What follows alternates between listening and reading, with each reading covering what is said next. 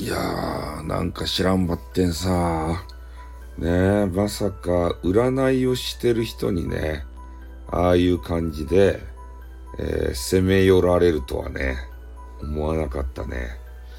俺ね、占いやってる方って、勝手なイメージでね、あの、おしとやかな人が多いと思ってたんですよ。これこそまさに勝手な思い込みですね。そんなことはなかった。過激な人がね、中にはおるんやなっていうことが分かったよ。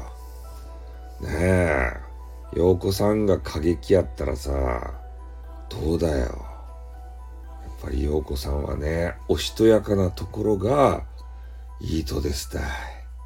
ね今日ね、ちょっと喉の調子がさ、ね悪くなってきて。あ病気じゃないですよ。花粉症やけんさ。花粉がなんかね、飛び降るんでしょうね、多分。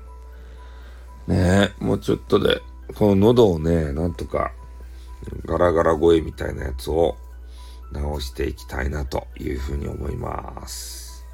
蜂蜜でもね、舐めてみますかね。まあ、とにかくね、そんな形で、えー、よくわからん人に知り合っあ、よくわからん人と知り合ってしまいましたとさ。おしまい。あった、またな。いや。これレアですよ、レア。喉痛いバージョン。はい、終わります。